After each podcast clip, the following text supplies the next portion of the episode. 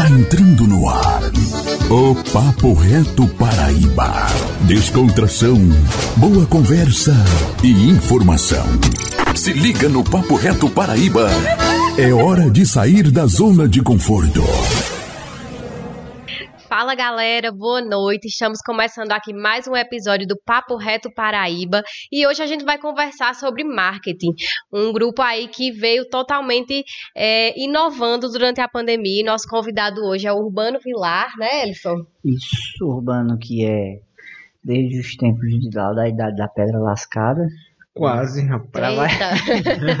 O Banco que é, tem um grande renome na, na, área do marketing, né? Trabalha com, tem sua agência hoje, já veio de outras agências, é professor da área, então nada melhor do que uma pessoa com tamanho gabarito para falar sobre o assunto. Vai ser uma aula aqui pra gente hoje, né? Principalmente pra tá mim. Aí, é. Vamos ver se o negócio vai corresponder a essa apresentação todinha. Vai, vai.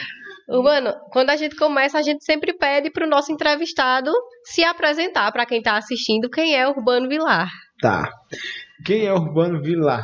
Urbano Vilar tem 40 anos, né? Os cabelos brancos não enganam mais.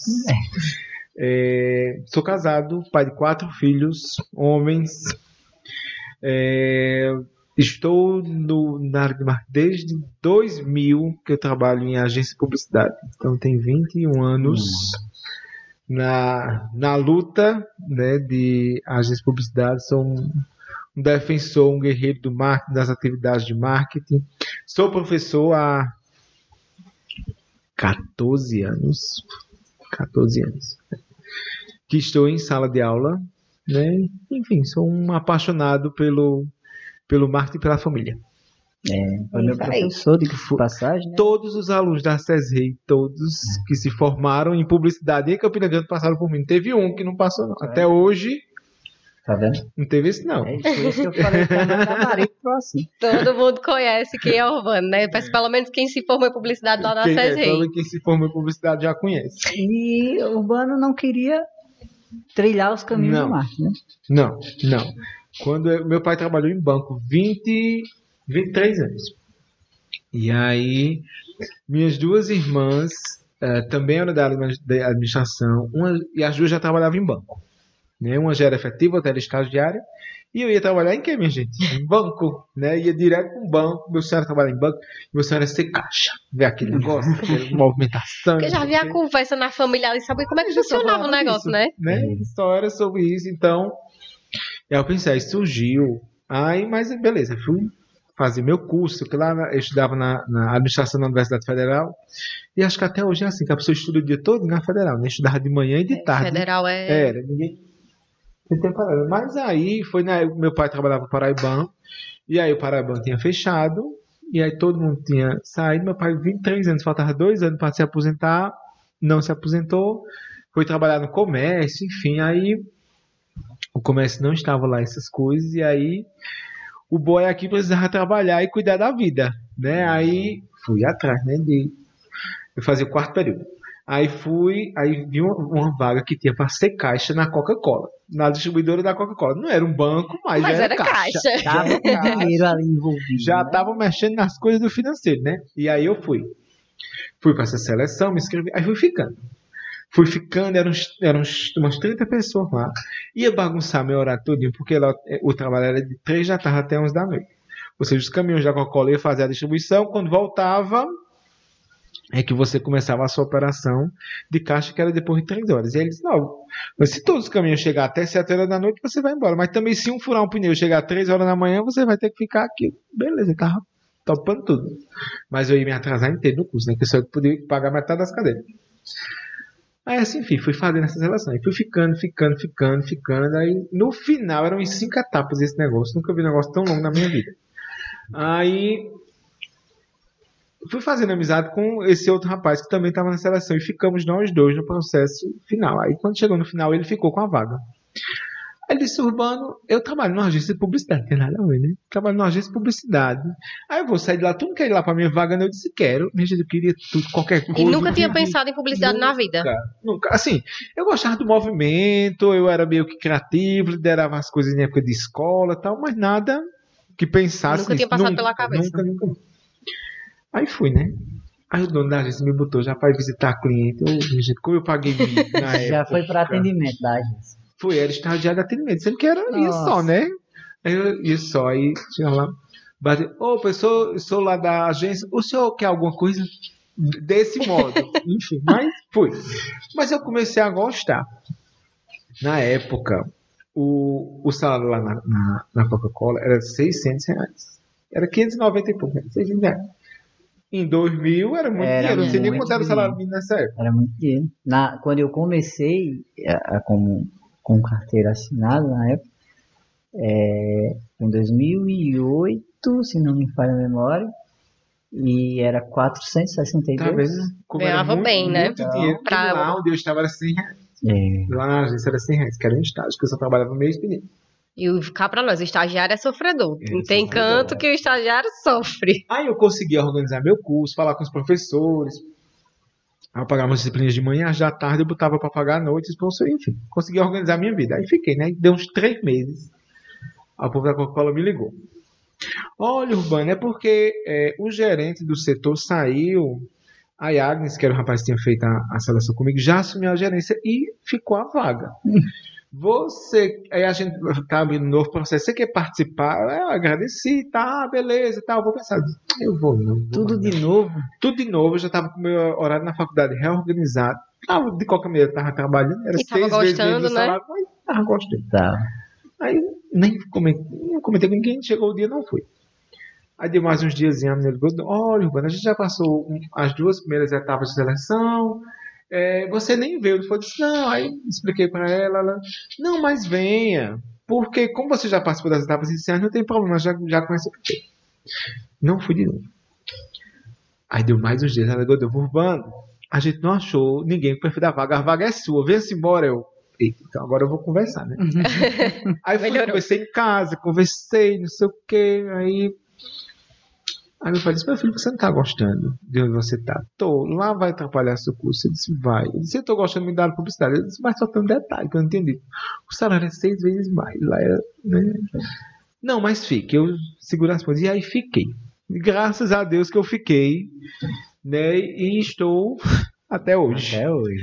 até hoje, assim, eu acho que eu não, não, talvez eu não, não, talvez não, com certeza eu não estaria tão feliz é, na minha atividade, na minha profissão como eu sou hoje. Primeiro o marketing te escolheu, depois você Foi, teve que escolher o foi. marketing. Exatamente. É mais ou Exatamente. menos O por aí. me chamou e depois eu fui junto com ele, segui junto com ele. É engraçado como é isso também. É quanto tem de ser. Quanto tem que ser? E aí tu terminou a administração. terminei a administração e logo quando aí é, tinha um professor lá no, no curso que era um professor bem bambambam, bam, bam, que aí com essa minha mudança de sair de manhã para de noite, aí eu nunca consegui pegar ele no nas, nas disciplinas, né? Eu peguei outra professora, não sei o que. Aí eu disse, não, quando eu sair daqui, eu vou logo para uma especialização. Eu Fui me especializar em marketing. Tinha se descoberto já no estágio. Foi. Aí eu já fui me especializar em marketing, eu saí do curso de, de publicidade, já fui para especialização em marketing, enfim, e fui seguindo já tudo dentro da área de marketing. E fazendo cursos paralelos, já de publicidade, enfim, Uhum. nesse caminho aí. Bacana. Aí tu, tu terminou e já. Qual foi o período que começou a dar aula, assim, como professor? Depois de O que veio primeiro? tempo? Se foi a agência ou foi o Não, profe- já a agência. Ah, depois, Foi a agência, né? Eu comecei a dar aula em 2007. 2007, eu 2007. come- foi, entrei na agência em 14 2000. anos, né? Foi, em 2007 foi que eu comecei a, a dar aula na CESI. O curso de, de publicidade e propaganda, no caso, que é o que tu tá Sim. dando aula, é, ele é um curso novo, relativamente novo, né? Aqui, pelo menos aqui pra, pra gente aqui. né? É, acho que o curso tinha em 2005. O curso estava em Foi, 2005, tudo foi. Eu cheguei em 2007. Foi. Porque assim, comunicação sempre teve no APB, mas aí tem aquela questão da habilitação, né? habilitação é que É. Que Não, é essa a diferença. Desde o curso, o mercado publicitário camponês, ele mudou muito. Né? Ele mudou muito. Ele trouxe muitos profissionais para a área. sabe? Ele, ele trouxe novas agências, novas perspectivas, né? Novos olhares, eles profissionais, né? Que entraram mais na área do marketing, como Elson, por exemplo, profissionais que abriram suas agências, profissionais que estão dentro das agências, profissionais que estão em produtoras, fotógrafos, enfim, abriu um novo horizonte na publicidade camponesa. Assim, acho que a publicidade camponesa ganhou muito com o curso de publicidade, porque quem queria fazer especificamente publicidade tem que ir para João Pessoa. É. Né? E, na verdade, o curso de publicidade é o único do interior da Paraíba. Em outro, pelo menos até onde eu conheço, em nenhuma outra cidade do interior da Paraíba tem curso de publicidade. Então é tanto que o, o próprio curso ele recebe muitos alunos de, Sim. do entorno de muitos, na verdade, do interior, não só da Paraíba, mas do interior do Rio Grande do Norte, de Pernambuco. Eu sempre tive muitos alunos de outras cidades. Urbano, a curiosidade é hoje, hoje não, hoje eu sei que mudou bastante, mas no início, como era a formação? Por que contratar uma agência de publicidade? Como era a formação? Eu sei que a gente até então tinha vários meios de comunicações, tinha o Aham. jornal impresso, né? Uhum. Hoje já não tem mais. Pegou um momento que o jornal impresso ele tava ali ainda no auge, era muito entre aspas, forte, ainda era muito muito forte. Tem, tem, tem seu público específico, né? É. E aí, como era a, a, a, a estrutura de uma agência? Ok. Era A diferente. Minha gente, vocês não sabem nem o que é isso. Eu passava fax, né? O povo não sabe nem o que é um fax. Sabe, não. É, hoje, Hoje em dia, dia, né? O- Quando eu entrei na agência, é... ó, pra você ter noção, ó, a gente completou 20 anos agora da, da- do atentado das Torres Gêmeas, né? Isso. Eu lembro que a gente conseguiu ver a notícia no horário do almoço, no, acho que era o UOL, Terra, América, não, era American, a UOL, né? Era American Online, né? É. coisa do tipo. É, A gente conseguiu ver a notícia na hora do almoço, porque a gente, a gente acessava a internet na hora do almoço na agência. que era internet de escada, né? Que era internet de escada discada, ainda. né? A, cam, a agência foi a primeira daqui a ter uma câmera digital. Acho, sei lá, foi em 2002, por aí. É, e era com disquete. Só dava uma foto por disquete. menino. Se você quisesse tirar em alta resolução. Se você quisesse tirar fotos em baixa resolução, aí cabia umas 4 ou 5. A gente tinha lá, a estrutura da agência, assim, era mais ou menos como é hoje, né? De ter profissional de mídia, de atendimento, redator, diretor de arte, enfim. E, mas, tipo, essa revolução da internet, a gente, vamos fazer uma campanha para pizza Glamour. Pizzaria Glamour, nossa patrocinadora de hoje. Pizzaria Glamour. Vamos fazer uma campanha. Tá, que imagem a gente vai usar? Minha gente, tem um monte de livro de imagem. Um monte de livro. Você sentava numa mesa como essa, aí pegava e folhear para tentar achar uma imagem que tivesse ali associada com o que você estivesse pensando daquilo ali. Então, imagina o tempo. Minha gente, dizia, foto de pizza, foto de uma mulher comendo pizza deitada, cabeça para baixo. Não, a gente sentava e pegava um monte daquelas revistas lá. Sorte quando tinha separada por categorias, mas tinha umas que não eram separadas. Facilitava um pouquinho. Ele lá escaneava a foto, colocava lá no layout. Se desse certo, contratava um fotógrafo para poder fazer essa foto. E, ou seja, era todo um processo dentro disso aí, né? Pra gente aprovar, hoje pra gente aprovar um layout, né? Mandou no WhatsApp, tá aprovado, tá reprovado, assim. E pegava, imprimia, ia lá no cliente, mostrava ao cliente, fazia correção, imprimia de novo, mostrava ao cliente. Talvez na última correção, vou mandar um fax, mandava, chegava preto e branco, tá borrado, volta. Então, assim, era muita coisa, minha gente, naquela época o processo era muito mais lento, né? Muito mais lento.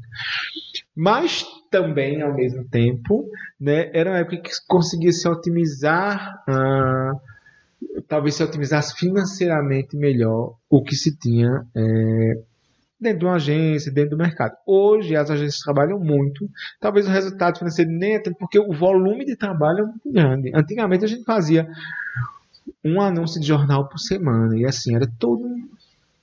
Hoje a gente tem que fazer 10 posts por cliente por semana. Né? Assim, dependendo do que se tem, da perspectiva, do que é, né? do que, é que o, a necessidade questões, né? do cliente. É, então mudou muito. O processo acelerou muito. Ainda existia meio que um tabu, por- porque a gente sabe que ainda tem empresas hoje, infelizmente, que dizem assim, não, mas eu mesmo faço meu próprio marketing, eu mesmo vou fazer ali. Existia um tabu muito grande ainda, que vocês precisavam estar ali. Ainda existe, né? Mas eu Existe. acho que era, de certa forma, Existe, maior. eu acho, eu acho sim, antes de você falar, eu acho que antes era menos do que agora. Eu acho. É porque Não eu acho que é verdade. agora, talvez as pessoas, o acesso ao celular, à internet, a aplicativos, É isso meio que Como desvalorizou um pouco, né? como houve essa facilitação de tudo, por exemplo, hoje em dia o sobrinho do dono, como a gente brinca muito na área, né? o sobrinho do dono faz. Faz. Vai lá na internet, vai no banco de imagens, Vai pega no Canva. imagem, vai lá no Canvas e faz, can. faz É. suas coisinhas lá. Ah, não vou pagar não pra fazer não. O sobrinho do dono fazia antigamente, as pessoas tinham que ser especializadas, né? Assim, É, você ia fazer realmente uma faz- ilustração, você tinha É. um ilustrador de fato para fazer um um desenho, fazer uma brincadeira, ilustração. Hoje em dia, É, Eu recebo muitos clientes, atendo muitos clientes novos que eles dizem assim: quem faz é meu sobrinho, mas não tá dando certo. Não, tem uma pessoa lá da loja que faz. Mas esse é o problema, que você não tem constância. Você não consegue. Porque aquilo ali é um bico. É diferente, por exemplo, de se ter um departamento de marketing que a prioridade é pensar naquilo ali. Se tem uma agência que a prioridade é pensar naquela marca, naquele produto, naquela campanha, isso é diferente. Né? Mas assim, é, eu acho que em toda a área de serviço existe muito disso, gente. Não é só na área do marketing. é. Não, não é só. Por exemplo, é, arquiteto, vou construir minha casa. Ok, O arquiteto manda pra, o arquiteto conversou com você, conversou com ela, ela disse, ó, eu quero minha casa com cinco quartos, não sei o quê, uma vista não sei para onde, eu quero uma varanda, eu quero conversou com você. E o arquiteto fez pensando na perspectiva que ele conversou com elas. Quando chega o projeto, ah, beleza, ok. Aí ele vai para o almoço em família e leva o projeto. Obviamente todo mundo quer ajudar. Todo mundo quer ter o seu toque ali, todo mundo quer dar o seu. Ah, eu ajudei na casa do meu filho. Pra... Né? Então, assim, existe esse processo e, e automaticamente vai. Então, assim, ah, mas é porque a opinião não sei o que, eu queria mudar isso, porque realmente disse. que- Isso acontece E no marketing é da mesma dia. forma, né? Todos os dias. Porque todo mundo quer entender um pouquinho daquilo Todos ali. os dias. Né? Quando o cliente diz assim, não, vou colocar um grupo com os meus colaboradores para poder colocar tudo lá, eu entendo que é a boa vontade da pessoa querer participar e dela querer dizer, ó, eu sou importante para a empresa, eu tenho opiniões que são importantes, eu posso colaborar, eu posso contribuir. Então, muitas vezes é difícil, por mais que a pessoa veja, ah, isso aqui tá ótimo, mas a pessoa, rapaz, eu tenho que dizer alguma coisa para né, para o meu chefe ver que eu estou Que eu olhando. que eu estou alinhado, que eu estou preocupado com a marca. Então, infelizmente, isso sempre vai acontecer. Ajuda ou atrapalha, mas participe. Né? É que, É. na verdade, assim, a coisa da internet, ela traz muito dessas percepções todas pra gente. É. Quantas vezes a gente chega pra comprar um dano celular, a gente sabe mais do que o vendedor. Ah, porque É. esse celular faz isso, esse celular faz aquilo, né? e esse aqui não, ah, eita, não sei, vou pesquisar, eu vou olhar. Quantas vezes a gente faz isso, né? Quer matar um médico de raiva, chega lá e diz, não, doutor, porque eu vi na internet, que, Doutor Google. né, eu vi lá, Tô com a dorzinha aqui, eu acho que é amidalite. Que é É. Então, na verdade, isso aí, gente, só tende a piorar. Na verdade, assim, essa participação, essa coisa. né, Obviamente, o profissional ele precisa se posicionar. né, Ele precisa se posicionar, ele precisa dizer o que é que é coerente, o que é que é correto, o que é que tecnicamente vai funcionar. Sabe? Então, assim, eu sempre. Às vezes o, o cliente diz, não, mas eu quero desse jeito. Eu disse, não, mas eu só estou dizendo que eu estou cumprindo a minha função e a obrigação de dizer, olha, tecnicamente isso aqui vai ser melhor para você. Mas. Cara, Quer fazer assim? o A gente médico vai faz. dizer, olhe, tome Tilenol cinco vezes por dia. Não, beleza, eu quero tomar oito. O médico vai estar dentro da minha casa controlando se eu vou tomar cinco, se eu vou tomar oito. Não, ele não vai estar. Então, Acontece Complicado. demais, demais. Então, é o nosso dia a dia. Então, meio que ao teu ver, esse tabu, ele aumentou ao longo do tempo devido a essa desvalorização. Não, Não, diminuiu. Não, é, não é nenhuma questão de, de desvalorização. É muito a questão do muito acesso Do à muito informação. acesso. A facilitação. Então, né? a desvalorização, a desvalorização, eu falo nesse sentido, do acesso demais, todo mundo achar que sabe fazer. É porque, na verdade, hoje a gente vive a geração do título. Né? Todo mundo lê o título, no máximo lê o subtítulo daquela matéria e acha que você já entende tudo. Essa- né? Você já tem um dossiê daquilo ali lendo título e subtítulo. E na verdade não é isso, né? Por exemplo, quando Bolsonaro ganhou a eleição, não vou entrar em política, pela misericórdia. Por mas- favor. é só um exemplo. Quando Bolsonaro ganhou a eleição, eu tive vários clientes que chegaram dizendo: "Tá vendo, Urbano? Bolsonaro ganhou só com a internet." Só com campanha na internet, ele não usou mais nada. Então a nossa marca tem que ser só a internet. Você não está entendendo. Corta dos outros aí. É, você não está entendendo que ali, né, ah, é um é um é um apelo. Ninguém vai colar na sua marca como a pessoa que colou em, em Bolsonaro, que, que acredita nos projetos, nas propostas, naquilo. São duas situações totalmente diferentes, né? Aquilo é um propósito, né? Né? A campanha que a gente viveu era, era um propósito, que as pessoas acreditavam naquilo ali. Para você chegar a ter, você ter uma marca como um propósito de vida e de identidade, então, assim, são coisas que as pessoas veem acontecer, mas ela não consegue aprofundar. Ela vê a superficialidade e a gente entende que a gente faz, e eu sempre digo, né, às vezes os meninos na agência ficam, vai não vai e a gente, mas às vezes a gente faz isso com outro profissional. Muitas vezes a gente faz isso com tantos outros profissionais que a gente vai lá na, na superficialidade do que a gente acha, do que, é que a gente entende que, que, que é interessante e que muitas vezes não é. Obviamente cabe ao profissional e cabe a cada um de nós, independente da área que estejamos, nos posicionar né, nos posicionar, dizer o que é, o que é, que é coerente, o que é que nossos estudos, o que é que a nossa carga né, de trabalho, de know-how, nos mostra para dizer naquele momento. Né? Isso cada um vai seguir. Eu acho que é meio aquela questão de tipo, você tem um trabalho bem bacana nas mídias sociais, mas o seu negócio não vem, ah, vamos supor assim, não está vendendo. Tem algum erro ali dentro da sua loja. E aí você não consegue medir o marketing. Assim, não consegue medir, gente, processo de marketing, campanha. Você não consegue medir especificamente, porque você consegue medir o seu trabalho, a régua do seu trabalho. Mas você não sabe exatamente como é que está funcionando lá. É. Quantas, ve quantas vezes. Gente, Acontece muito fiz... de colocarem a culpa, assim, às vezes, na agência. Muito. Mas quantas vezes eu já fiz campanha de chegar lá dentro da loja, às vezes até fazer um teste com o vendedor, às vezes até. Uh, ligar. Olha, pronto, esses dias mesmo a gente fez um processo em que disse: olha, o atendimento não está funcionando. E ela está funcionando. Disse, depois eu vou fazer um teste. Fizemos um teste via WhatsApp. Minha gente. Aí depois a gente reuniu todas, eram várias filiais. Reuni todas as meninas que atendiam nas filiais e a gente foi mostrar tecnicamente como é que devia ser esse atendimento, que nem era da alçada da gente, mas a gente foi mostrar. É porque não é, né? É, como é que devia ser todo o processo de atendimento. Aí ela, é exatamente assim que a gente faz. E eu já com vergonha. E, e, e, a que mais falava era a que mais fazia errado. É exatamente assim que a gente faz. Exatamente. Não, a gente tem todo um cuidado com o português para responder o cliente. Não. Aí eu disse, minha gente, evitem mandar áudio. Realmente é horrível. Aí, sendo que depois tinha todos os prints, com o nome de, de quem era, de do qual era a loja, do atendimento. Né? E aí as pessoas não conseguem olhar para si muitas vezes, sabe? Assim, não conseguem entender que o seu processo muitas vezes está errado.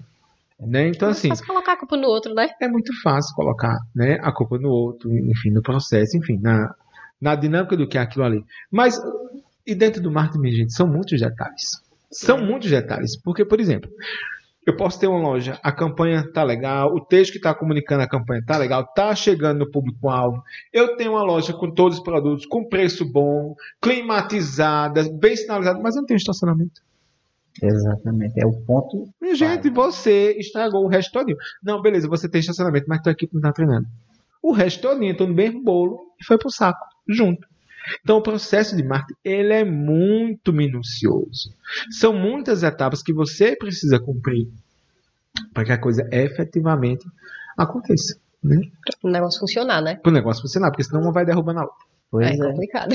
E aí, a gente falando desse, da questão do marketing aqui, aí Silvio comentou, ah, nas redes sociais e tal, aí eu me lembrei. Hoje, quando a gente fala de marketing, as pessoas só veem redes sociais. E não, é isso, né? Não. Só redes sociais. Eu, eu trabalho com marketing, ah, tu faz é, as postagens. tu fica lá com o dedo no Instagram, assim? Postagem é a ponta. Ai, ai, é só a ponta. Ela tem todo um trabalho antes. É. é.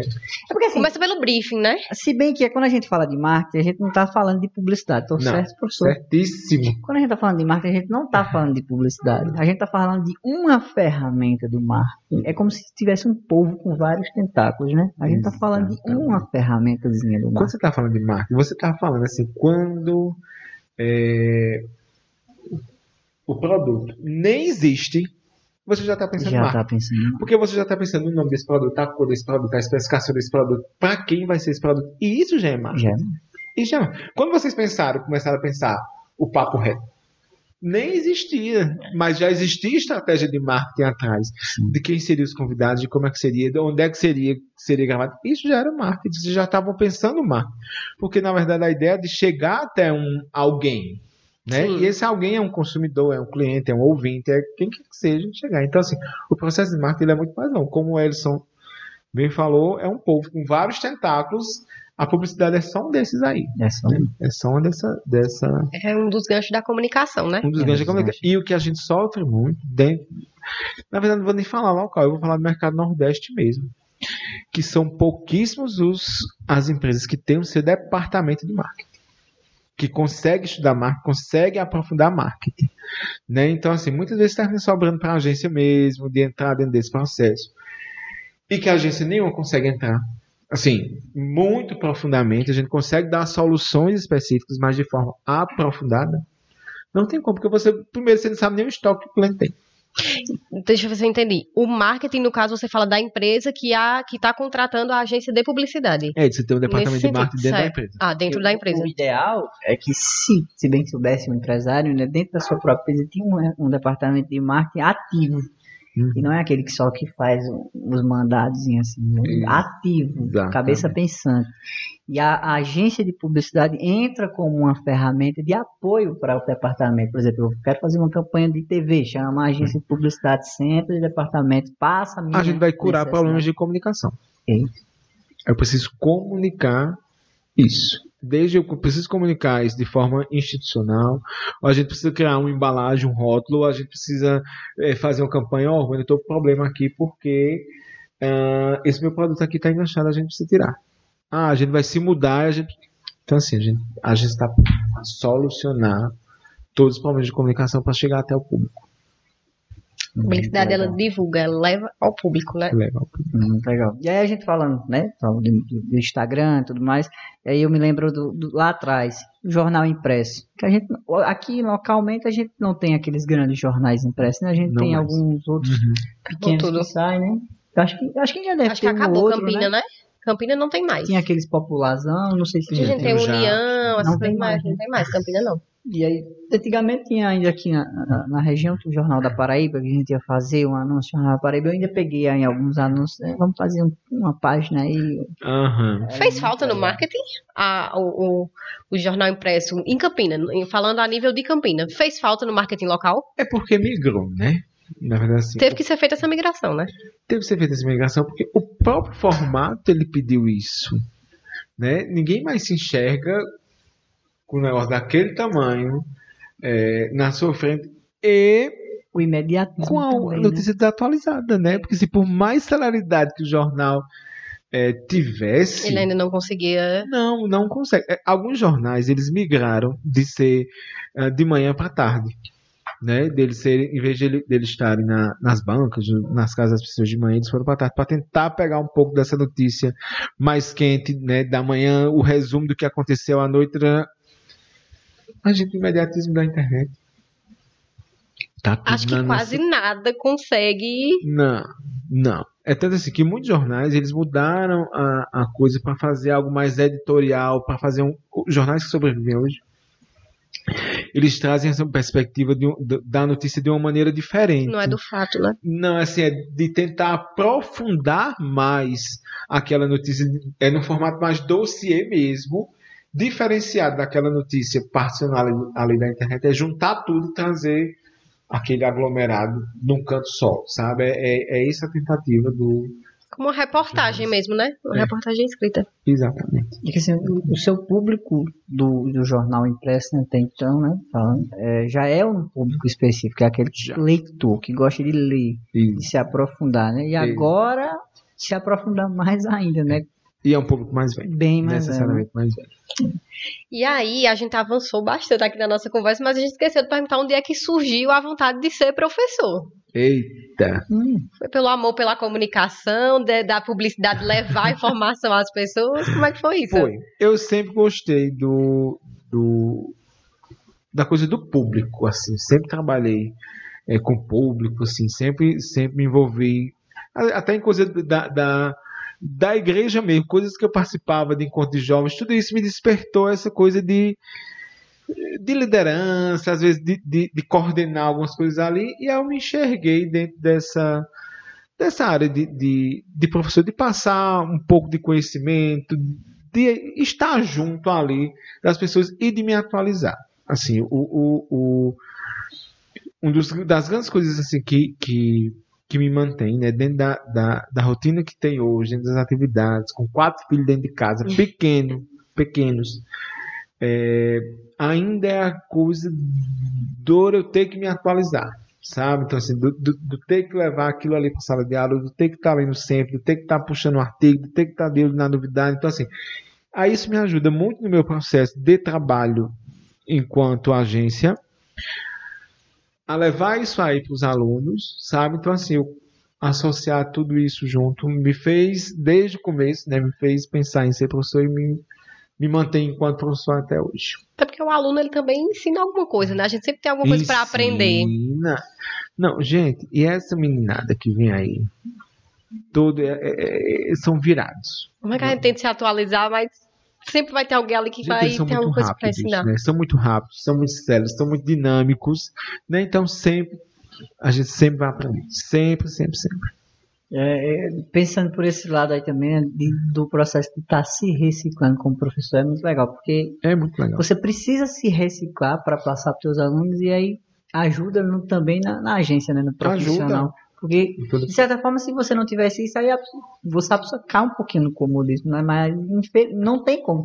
Na, na área da publicidade do marketing, você já não pode cair nisso. Você tem que estar se reciclando. Todos os dias aparece uma A, a gente atualização fala isso nova. muito dentro da área da publicidade, né, do marketing como um todo, porque é o que a gente vive. Mas em toda a profissão, Toda- é. gente, não dá mais. Aquela história de, ah, eu montei o... me- que acontecia. Sim. Eu montei o meu mercadinho, o mercadinho funcionava exatamente do mesmo jeito nos 10 anos seguintes. Ele funcionava do mesmo jeito nos 10 anos seguintes. Ah, eu vou montar o meu consultório. Minha gente, ele funcionava do mesmo jeito durante 10 anos. Não pode ser assim, né? Não sobrevive. Não sobrevive. Talvez daqui a.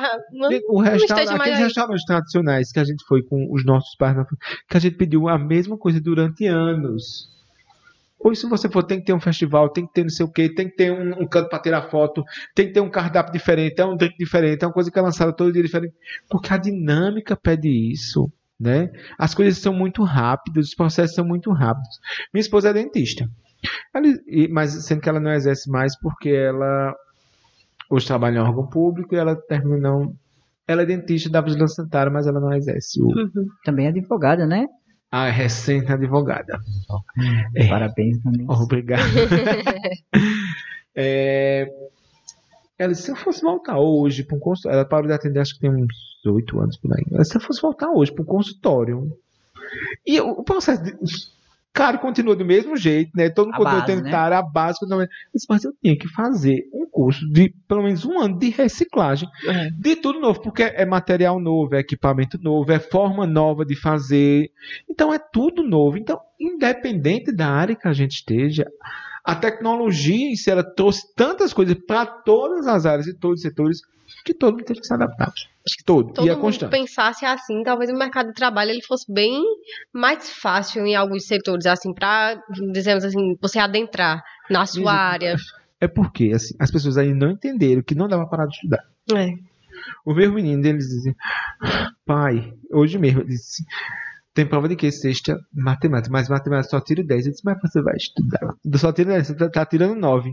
Ele, não, pai, mas eu sei de tudo de matemática. e ele, deixa eu dizer só uma coisa. Ele tem 10 anos. Nos próximos 40 anos, você não vai parar de estudar. Só entenda isso. No mínimo, nos próximos 40 anos, você não vai parar de estudar. Então as pessoas não entenderam, né? Muita gente ainda não entendeu isso. Caiu no comodismo, mas não dá. Não dá. Elson falou de, de, de, é, de Vanessa, assim, e não é porque está dentro de casa, não, mas é muito. Eu paro um pouquinho para ver se eu alcanço. Ela terminou a odontologia, fez mestrado, fez doutorado, aí, né, concursada por é, serviço público, aí, aí tivemos três filhos. Ela botou se sentindo tão parada no tempo. Se Tem um mestrado, um doutorado, não sei o quê. Então ainda tem três, tá cuidando de três meninas. E ele cuida de três. Eu vou fazer direito. Disse, Fora que ainda trabalha na agência, né? Também, né? Mas ajuda. É. Aí eu. Aí, aí, tipo, dois dias, aí fala o coordenador, posso sentar como graduada? Prrr. Dois dias tarde da faculdade. Aí engravidou no meio da graduação, terminou. Aí quando foi semana passada. Aí colocou agora, né? Aham, eu vi. Foi semana passada aí. Aí fez o AB, passou. Aí você não passa dela. Vou parar de estudar, não, vou fazer uma especialização. Já se inscreveu. Aí hoje eu saí de casa e já estava estudando para fazer especialização. Ligou, besta. O pique É, é um É. pique. É, invejável. mas assim, é, mas é isso, minha gente. assim. Tem que ser assim, né? E a gente tem que encontrar esse eixo. Porque também a gente não pode nem doidar, nem enlouquecer. Nós também temos a, a, a nossa vida pessoal. Temos família, temos filhos, temos amigos, temos todo mundo, né? Todos nós. Então, a- acho que, que o- hoje o ser humano a gente está em busca de equilíbrio. minha gente. Tem que ter um A equilíbrio, gente né? tem que ter um equilíbrio, porque a atividade profissional nos puxa, né? nos, nos suga. Se a gente também não souber conciliar a coisa lá, a gente trabalha de manhã e de noite. O WhatsApp deixa a gente quieto. Nem um pouco. Não deixa a gente quieto de manhã, de tarde e de noite. Né? Então, se a gente não tiver é, esse cuidado também, a gente também precisa equilibrar essa balança, porque senão a gente.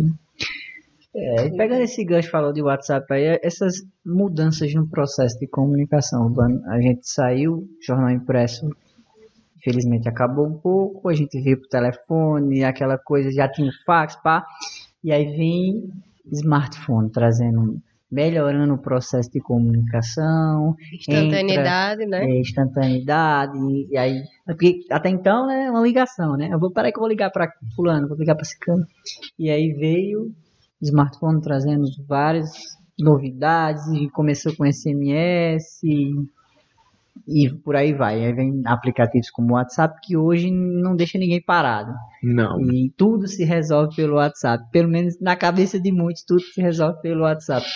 É, esse- essa história desse, desse processo de ter mudado, o WhatsApp substitui muitas vezes uma reunião presencial. Qual a importância desse contato? Acho que ainda mais agora na pandemia, né? É isso, a gente vai entrar nesse Assim, processo. Tem algumas pandemia. coisas que são, que são complexas. Por exemplo, facilitou, óbvio, né? muito, muito, muito, muito. É, tipo, naque- quando eu comecei, a gente aprovava um anúncio de jornal por semana, você aprovava uma campanha por mês, ou a cada três meses que, que, que o cliente fazia campanha. Então, tipo, ah, beleza, dava de boa para entrar lá. Hoje, você tem contato com seu cliente todos os dias. Todos os dias você tem uma coisa para mandar, uma coisa para fazer, né? enfim, todos os dias você tem. Então, esse bate-bola por lá resolve muita coisa. Agora, por exemplo, campanha. Eu não gosto de apresentar campanha, mandar, ah, beleza, tá aqui a campanha. Gente, aquilo ali é frio, é, é, é seco, você não consegue defender a tua ideia, apresentar a tua ideia. Então, eu gosto de apresentar a campanha presencial ou por vídeo, né? Eu tenho, assim, eu consegui me organizar em determinadas coisas. Eu tenho, uma, acho que todo mundo tem hoje, né? Um grupo só com você mesmo. Tem que ter, né? Todo mundo tem que ter. Tem que é ter. rascunho. É. O famoso rascunho. Mas vê só. Vamos citar um exemplo. Elson é meu cliente. A Elson só me manda áudio. Eu não tô. Eu tô. Muito, muito, eu passo um boa parte do tempo na agência, mas eu também passo uma boa parte do tempo atendendo o cliente. Então, muitas vezes, Elson me manda um áudio, eu tô no carro. Vou escutar teu áudio. Ah, Orlando, eu preciso que tu faça isso, isso, isso. Gente, quando eu saí de lá, que eu fui pro cliente, que eu fui para outro cliente, que eu fui resolver outra coisa numa fatura, que eu cheguei na agência, Já foi. Nem lembra mais o que era que já me mandou mais cinco áudios para eu voltar, para eu entender, para eu sentar, para eu anotar. Então, assim, às vezes eu digo, eu preciso de ajuda. Pelo menos coloca assim, manda o áudio, mas bota embaixo o tema. Teve, teve coisa que eu já eduquei. Bota o tema do. Porque depois, aquela informação, três dias depois vai você achar, você não acha mais. Você não acha o áudio é mais. bem mais complicado. Gente, é completo. Eu tenho. Eu vou dizer a vocês. 90% dos meus clientes eu não recebo um e-mail. Um e-mail de pedido de um brief, de pedido de uma demanda. Eu recebo por WhatsApp. Vamos fazer Trello? Bora. Funciona só para ele poder validar. Mas para ele demandar de lá, não tá corrida, já vou mandar um áudio. É mais rápido, é mais rápido. É, mas assim, é aquela coisa do, do- do todo mundo conseguir se ajudar. Porque se você for na dinâmica. da- E outra coisa, às vezes é um áudio mais longo, às vezes é um áudio mais curto. Você se perde. Não tem como você não se perder. Então, algumas coisas, obviamente, facilitou, tornou muito mais célere o processo de, de, de todo mundo. Uma coisa que eu acho uma maravilha. Eu- eu- é o que eu ia falar. Domingo de tarde. Urbano, não precisa escutar. Vou te mandar aqui só pra eu não esquecer. Você vai ouvir. Se amanhã. Eu não vou esquecer amanhã, não. Sim, Você joga a responsabilidade pro Pro outro. outro. Né? Você manda a responsabilidade pro outro. Que você, não, eu tô te mandando. Não precisa escutar agora, mas eu tô te mandando hoje só pra eu não esquecer e tu ver amanhã. Mas amanhã quem vai esquecer sou eu. E acaba E aí que acaba cai a cobrança, né? Cai a cobra- Mas eu te mandei. Mas você esquece, porque você. Não tá, mas por mais que eu vá colocar lá no. Ah, ver o áudio. Requer um nível de organização muito grande, minha gente, de lembrança. Porque É porque ele não é o único, né? não, não é um único. Às vezes você tá lá numa atividade com, com sua família, às vezes você tá numa atividade em- em- num carro, enfim, numa festa, em qualquer outro canto. Então, assim, essa dinâmica é preciso. Eu mesmo preciso ter um, um, um, um senso de administração muito grande daquilo ali que, que eu vou tentando fazer. Eu confesso que eu- a maioria eu consigo, mas tem coisa que passa batido. Que Tem coisa que é. passa. Tem É coisa que passa. impossível você conseguir controlar tudo isso assim no horário da pessoa, né? Não consegue. Não dá mesmo. Não consegue. Então, assim. E, e eu, e o pior que eu entendo, minha gente, porque vai também dar. É muito corrido, gente. Eu não sei, é eu não sei quando é que vai parar, não. Porque o tanto que a gente corre, corre, corre, corre, corre. Chegar aonde? Onde é que eu tô chegando com isso chegar tudo? nessa correria todinha. Porque não só eu. É todo mundo. Todo mundo.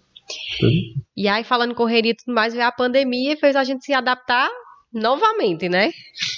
Já tudo, a gente já vinha com aquela coisa tudo certinho, já tinha se adaptado à maioria do- dos processos e tudo mais, e veio uma coisa pra mudar tudo. E mudou tudo. Mudou tudo. Né? Assim, as formas de, de, de se comunicar, a forma de chegar é, até o cliente, seja o meu cliente enquanto agência, seja o cliente do meu cliente, Que você também precisou auxiliar nesse sentido? precisei auxiliar nesse sentido. Assim, o pessoal é, perguntou, Urbano, é, obviamente nós tivemos redução de cliente, teve cliente que fechou no começo da pandemia, teve cliente que fechou no meio da pandemia, que encerrou suas atividades, teve cliente que reduziu, é, enfim, né? Então, mas tu conseguiu reduzir tua equipe? Não, eu não consegui reduzir minha equipe. Eu não consegui ter esse tipo de economia. Por quê? Porque eu trabalhei muito mais. Porque era aquela situação do cliente que vendia automaticamente, do cliente que chegava dentro de uma loja, eu comunicava que eu levava o cliente para dentro da loja. Aí eu tive que fazer catálogo, tive que ajudar a cliente a administrar o WhatsApp Business, fazer todo o catálogo do WhatsApp Business, dinâmica de como trabalhar, ver todo dia uma campanha diferente, todo dia um abre, um fecha, vai ter delivery, não vai. Então, assim, foi uma loucura, né? Assim, o começo da pandemia, minha gente, Processo de reinvenção do próprio cliente pelo segmento. porque né? eu tinha o meu processo de reinvenção É. e eu tinha que auxiliar no processo de reinvenção de todos eles. Todos eles. né? Então, assim, eu tinha um cliente, restaurante, que dizia, ah, de- antes, antes, um ano antes da pandemia, vamos fazer delivery, delivery é tendência, delivery é... Não, porque achar motoqueiro é ruim, e o processo é ruim, não sei o que, e, e embalagem, vamos ver, aí começava a ver. Começou a pandemia em dois dias, a gente resolveu tudo. Todo mundo queria fazer delivery. Resolveu tudo. Né? Então, Tinha que fazer. tinha que fazer. Ou fazia ou fechava logo. E hoje esse delivery representa o que para ele como se ele tivesse uma outra unidade, um outro, né, uma outra loja. Então, foram processos de reinvenção. Acho que foi é, por isso que assim, do começo desse ano para cá, minha gente, a gente tem tido muita gente com crise de pânico, crise de estresse, problemas psicológicos, todo mundo pensando porque eu acho que todo mundo aguentou a pancada. Aguentou a pancada, porque não foi fácil. Não, ainda Pra não está ninguém. sendo fácil. Não foi fácil para ninguém. Então, todo mundo, é, gestores, colaboradores, todo mundo aguentou a pancada ali. E aí depois o corpo respondeu. Né? O corpo o corpo responde mesmo, gente, porque não foi fácil, não. Foi dureza. Foi muito dureza. Eu tive reuniões difíceis com o cliente chorando aqui na minha frente sem saber o que é que fazia. Sabe? Então, assim, foi. E você que também estava tentando se reinventar, tentando ajudar aquela pessoa que precisava se reinventar, É, porque atingiu todo mundo, né? Não, foi, não tem sido fácil. Né? Não, não, não foi fácil, sim. É, todo esse processo, sabe? Ah, por exemplo, a gente optou, como a agência era, né, é tudo fechado, a gente optou e, e pelo cuidado, enfim, né? Então, como princípio, como valor nosso, a gente optou para o pessoal estar em casa, né? E está em casa ainda hoje. Tá? Operacionalmente, nós com três, quatro funcionários uh, presencial. A gente está organizando isso para a volta agora em novembro. É, mas esse processo não tem sido fácil, né? Não tem sido fácil porque assim você perde o contato com o outro, né? Aquele que era parte integrante da sua família, vamos dizer assim, porque você é conviveu o família. dia inteiro, passa a ser um executor de um trabalho. Né? Porque você não tem mais aquele contato diário. Você tem com quem você tem mais afinidade. E é diferente, ali. É diferente. É, é muito diferente. Funciona ou funciona. Sim. Né? Você achava que era possível funcionar antes da pandemia? Gente, eu, minha gente, se eu tivesse que ficar em casa um dia com um dos meninos, que acontecesse algum problema, ah, babá não foi, eu enlouquecia. Porque eu não podia passar uma hora fora da agência porque eu achava que o mundo ia se acabar. Oi, você passou. Agora tá todo mundo em casa. todo mundo e em tá casa, funcionando bem. E a coisa tá funcionando. Né? Então, a gente né, passou por isso e acho que todo mundo foi, foi se adaptando e foi construindo e redescobrindo muitas coisas, né, minha gente? A gente descobriu novos talentos, novas possibilidades, novos caminhos, É. que às vezes tem que ir na, na tora mesmo pra gente poder descobrir. É, tem que ser na marra. Na É marra. aquela coisa, tem, a, tem a, o caminho árduo, difícil, a dor, mas aí tem o ensinamento também. né? Isso não é pelo amor, é pela dor, já diz o ditado. É. E foi assim que foram descobertos, como você falou muito bem, os novos talentos. Mas aí até que ponto veio pra ficar? Gente, Já tem coisas que não vão voltar. Né? Tem coisas que, por exemplo, lá na agência a gente vai. é, é, nosso formato vai ser híbrido. A gente não vai voltar 100% presencial, a gente não vai ficar 100% online, porque a gente entende que dentro da nossa dinâmica a gente precisa do contato, processo criativo, ajuda dentro disso aí. Mas não necessariamente eu preciso de gente, a quantidade de pessoas que eu tinha presencialmente dentro da agência. Né? Então, assim, alguns processos, ah, o processo de, de, ah, de reunião com o cliente. Agora, por exemplo, eu tenho muito mais reuniões do que eu tinha antes. Né? De se ter, ah, né, no começo da pandemia, era aquela coisa, ah, às vezes o que o WhatsApp resolvia não resolve Não mais, resolve não, mais. vou fazer uma reunião. Né? Eu acho engraçado que tem umas reuniões que eu ia em São Paulo, Uhum. de um, de um, de um cliente que era de um evento e ele dizia, Urbano, vai pra reunião, vou. E a gente saía daqui, pegava um voo, aquele voo que saía daqui de meia-noite, uma hora da manhã. Ia pra São Paulo, chegava de 5 horas no aeroporto, tarará, aí reunião era de 2 horas da tarde. Perto ali nos arredores da Paulista. Aí eu ia pra Paulista e resolvia o que tinha de resolver. Por ali, ia pro shopping, almoçava. Aí ia pra reunião de 2 horas da tarde. Ficava nessa reunião até 4 e meia. Terminava a reunião, voltava para o aeroporto e vinha. E, gente, eu saía daqui para São Paulo para assistir uma reunião de duas De horas. duas Ia- horas. É, é menos tempo do que eu vou da- de- De daqui du- não, São e saia Paulo. daqui para São Paulo para assistir uma reunião de duas horas. Coisas que hoje eu já participei de umas 10 reuniões dessas, todas as reuniões online que são muito mais produtivas do que o que era. E assim, eu não estou falando de, de gente que era.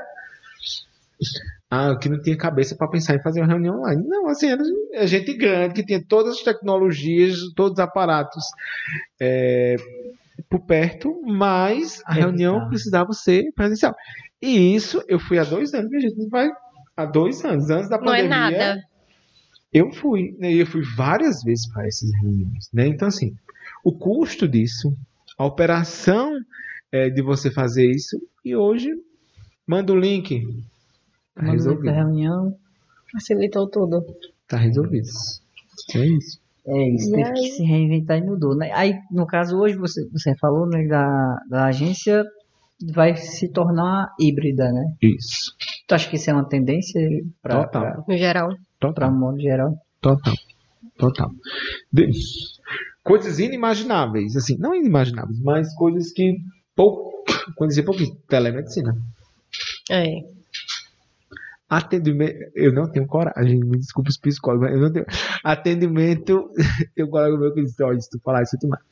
Atendimento psicológico via, via Google Meet. Meet.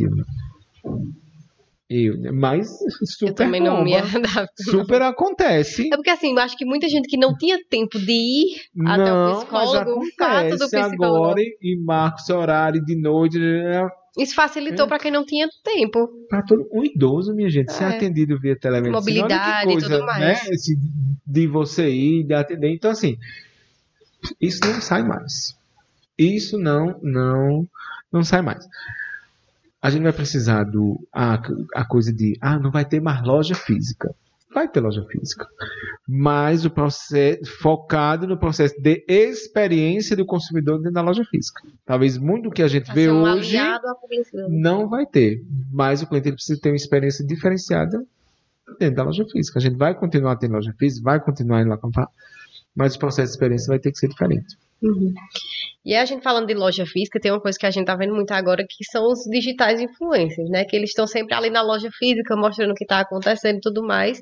Trabalha em parceria com a publicidade, ou a gente distancia isso de uma vez e meio que não, não dá pra tentar unir? Ou dá? não, como é que trabalha junto. trabalham Trabalha juntos? junto. Sim, muitos digitais influencers trazem resultados interessantes, é, impactantes para o negócio, enfim, é, é- é- funciona. Obviamente depende, nem todo mundo que se diz digital influencer é digital. É porque facilitou muito, assim, as pessoas agora, todo mundo quer ser blogueiro.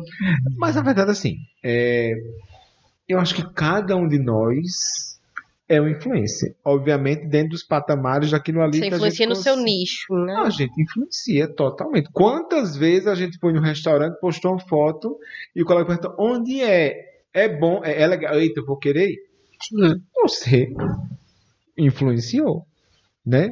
Quantas vezes a talvez a roupa que você vestiu, a barbearia que você foi e que você fez uma foto, a festa que você fez, a foto do bolo que você postou que tá lá no docinho. Quem foi que fez esse docinho?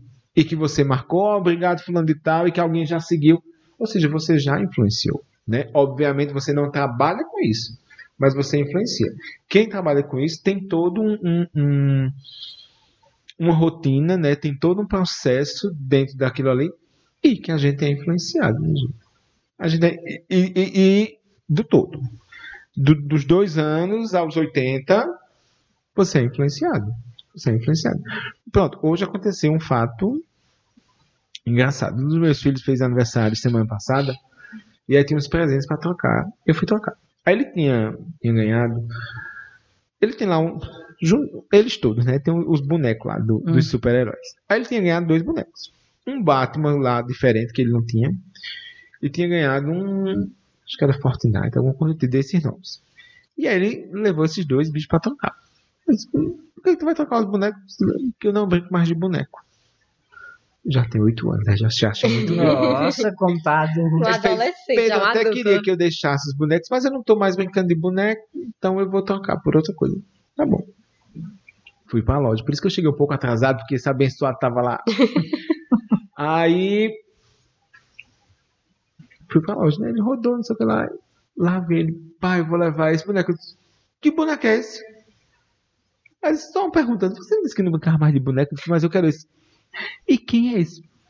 Pai, isso é o Enaldinho. Um blogueiro. Um blogueiro. O boneco dele. Aí eu disse, isso é o. Primeiro que tu não tá nem assistindo, que tu tá proibido de assistir YouTube. Ele falou, não, mas eu gosto do Enaldinho. Aí eu disse, tá certo. Aí a, a vendedora que estava lá, ela disse, "É, esse produto chegou hoje. Eu já vendi cinco. E eu não sei nem quem é. Já tá na minha pauta pra eu estudar quem é ele. O produto tinha chegado hoje. Ele não tinha nem divulgado ainda. Ela já tinha vendido cinco. E a vendedora não, sabia quem era. Do que se trata. Eu não faço ideia. Também não. Pois é, Depois pesquisei Enaldinho. Já tem até o boneco. É. Já tem o boneco, minha gente. E ele é um influencer. Que tá lá no YouTube. Aí que faz brincadeira. O que ele faz é brincadeira lá com, com a Tem menina. muitos, tem Só que aí o muitos. contratante ele precisa saber diferenciar, né? Quem faz aquilo como um trabalho. Quem faz aquilo acontecer. Acho que todos, É. Olha, ambas as partes, né? Porque tem o blogueiro que também faz aquilo, que sabe que aquilo é uma profissão Sim, e você sabe que você está comunicando ali na sua a plataforma. responsabilidade que você tem. E tem ali. aquele que faz de tudo, né? deixa eu dizer um exemplo de casa também, dessa mesma situação. Há uns dois, três anos, quando surgiu o Lucas Neto, os meninos assistiam, depois a gente proibiu de assistir. E tem mais de dois anos que eles não assistem Lucas Neto. Mas Lucas Neto fazia Nutella. Gente, até hoje, esses meninos são apaixonados por Nutella por conta do que ele falava. Do que falar. Do que ele falava. Porque nunca tinham comido.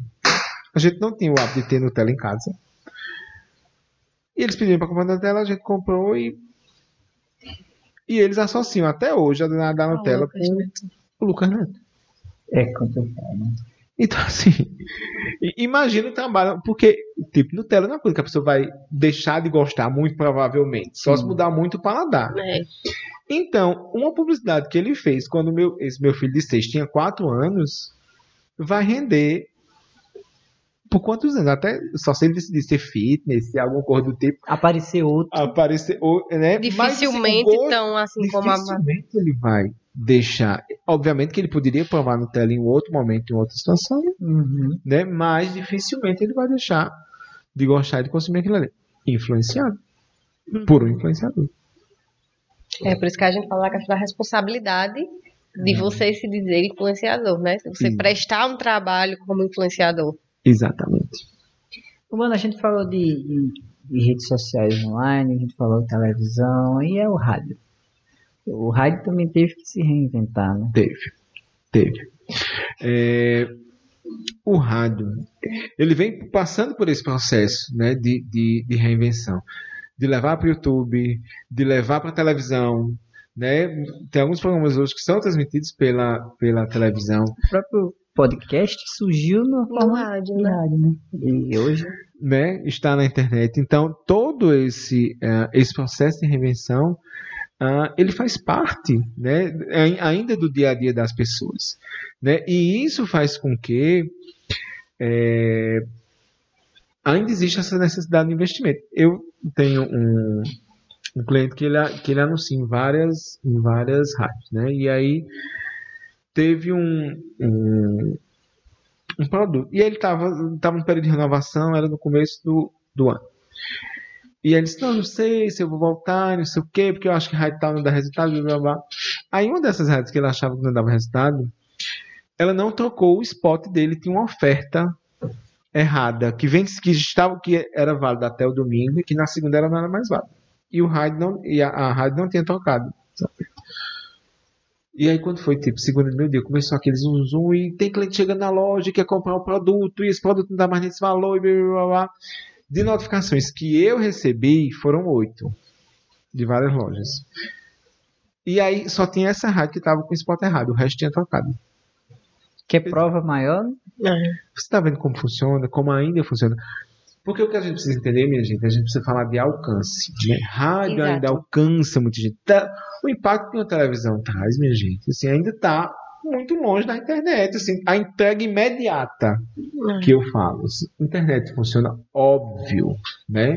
Entrega, tem, tem gente que vive só do anúncio da internet, a gente vê isso todos os dias e funciona mesmo. Eu tenho vários clientes que só atuam na internet que funcionam. Mas a entrega da televisão ainda é muito grande, a entrega do rádio ainda é muito grande. Se eu fizer uma campanha em uma cidade do interior, por exemplo, de inauguração de uma loja, a mídia principal Vai ser a rádio. vai ser o rádio, rádio e carro de som. Em muitas das cidades vai ser rádio e carro de som, associado obviamente com internet. Com tráfego, com tudo isso, aqui- isso aí feito lá. Mas a força do rádio funciona muito. Eu acho, assim, na minha humilde opinião, que a rádio ela não vai acabar nunca. Porque quando chegou a TV, o pessoal disse vai acabar Uhum. a rádio. Chegou a internet, vai acabar a rádio. E a rádio, por mais que os sinais estejam melhorando de internet, de evento, mas tem locais que ainda não pegam. Mas a rádio, ela raramente não chega É. a todos os locais. Então eu acho que Chega. eu acho que é o meio de comunicação que não Uhum. acaba de forma alguma. A notícia, o debate é, acontece, A- gente. Isso é- E, e atinge todos os públicos também. todos, a Do pulverização. idoso ao. Todos. Né? Acontece. Acontece bastante. né? E aí, Você vamos vai falar também falar- de outras coisas.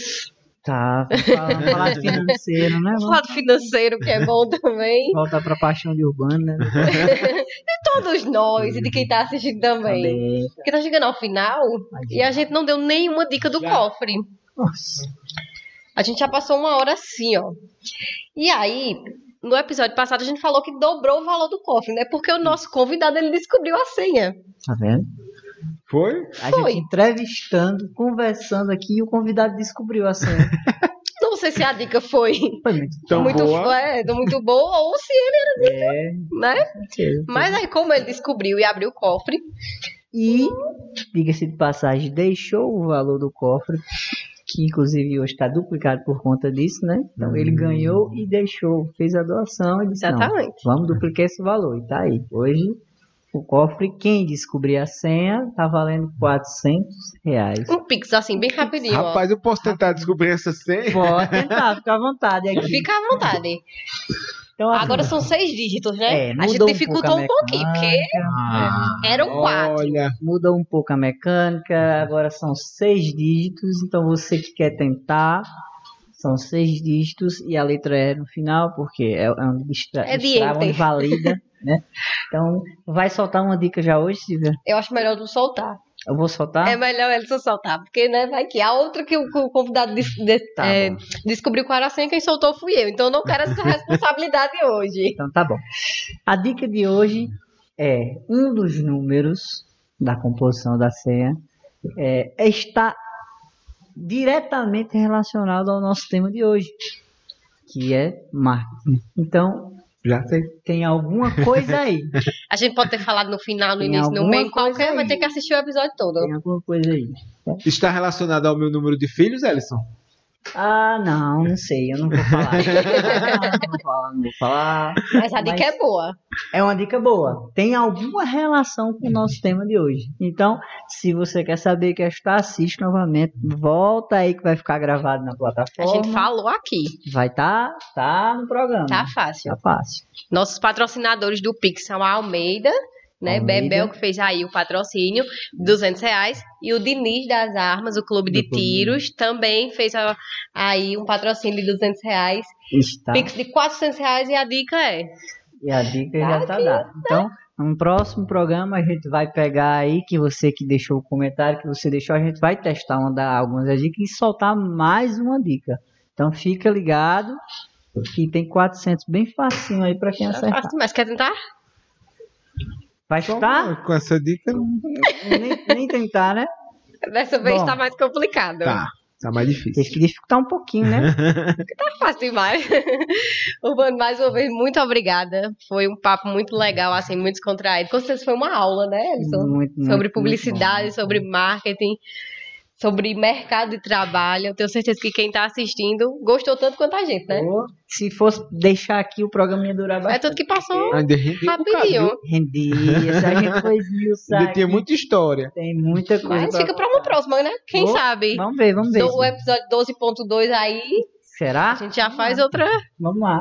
E também agora a gente vai, né? É, vamos agora sim. Tá chegando ao final e a gente vai saborear a pizza da Glamour, a pizza A melhor Glamour. pizza da cidade, que tá aqui sempre com a gente. É, tá com. No papo reto. Vamos agora, né? né? É, já tô, vai tá, tava vendo a hora de começar, o Bando também eu sei que gosta, É. né, Urbano? Então, Ainda tem uma caminhadazinha pra Campina aí, então Tem. vai aproveitar agora a Tá. pizza da Glamour. é isso, Bando, mais uma vez, muito obrigado pelo por ter cedido esse tempo, dado essa aula aqui pra gente, falado um pouco desse assunto que é tão importante para a vida empresarial e até acho que até para a vida pessoal também. Então, muito obrigado mais uma vez. Eu que agradeço, minha gente. Foi muito bom aqui. Pena que uma hora não. Muito, Passou muito tão rápido, né? Foi. Ligeiro demais. É.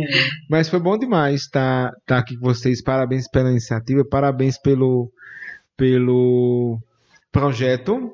Né? Se Deus quiser, outro dia a gente volta por aqui para bater mais papo. Com Com certeza. certeza. E esse é um projeto da V Mais Comunicação, que vai aparecer aqui o número aqui embaixo pra vocês. A gente usou o final só pra falar É, deixa no final que é melhor. que é a publicidade da gente, né?